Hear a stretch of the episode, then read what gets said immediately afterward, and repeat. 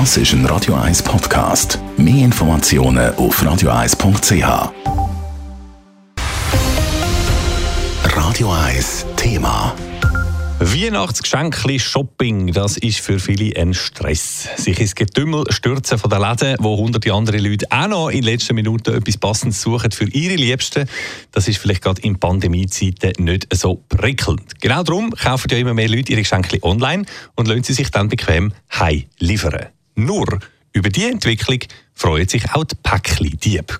Immer häufiger verschwinden Päckli aus Briefkästen oder aus Hauseingängen. Wie gross das Problem ist und wie man sich schützen kann, jetzt im Beitrag von Raphael Wallimann. Wenn Ihnen kürzlich ein Päckchen aus dem Briefkasten gestohlen worden ist, dann sind Sie nicht alleine.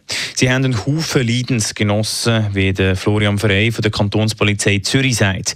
In den letzten Jahren werden immer mehr Päckchen gestohlen. Wir gehen davon aus, dass die Zunahme, die über mehrere Jahre hinweg jetzt stattgefunden hat, dass die damit zusammenhängt, weil auch der Onlinehandel am Wachsen ist.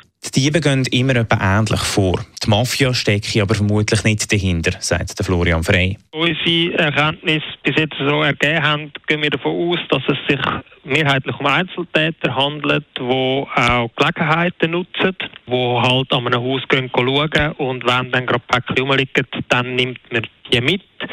Wir stellen jetzt nicht fest, dass es sich da um Bandendelikt handeln würde. Wie viele Päckchen verschwinden, ist nicht bekannt. Post geht aber davon aus, dass der Anteil der Päckchen, die verschwinden, im Promillebereich ist.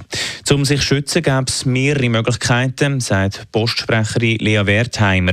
Das Wichtigste ist, dass Päckchen nicht zu lange unbeaufsichtigt sind. Da empfehlen wir zum Beispiel das Päckchen zu steuern. Sie können via Post-App zum Beispiel sagen, wenn Sie das Päckchen möchten bekommen, wohin, dass wir es stellen sollen, ob wir es in den Hauseingang stellen etc.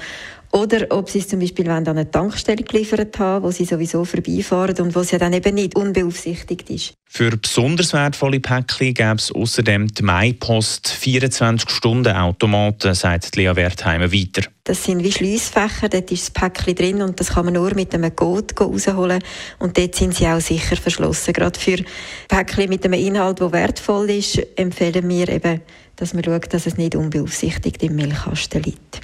Schlussendlich ist die sicherste Variante immer noch, wenn man das Geschenk im Laden kauft, auch wenn es etwas mühsamer ist als die Online-Bestellung. Raphael Wallimann, Radio 1. Radio 1 Thema. Jederzeit zum Nachlesen als Podcast auf radio1.ch.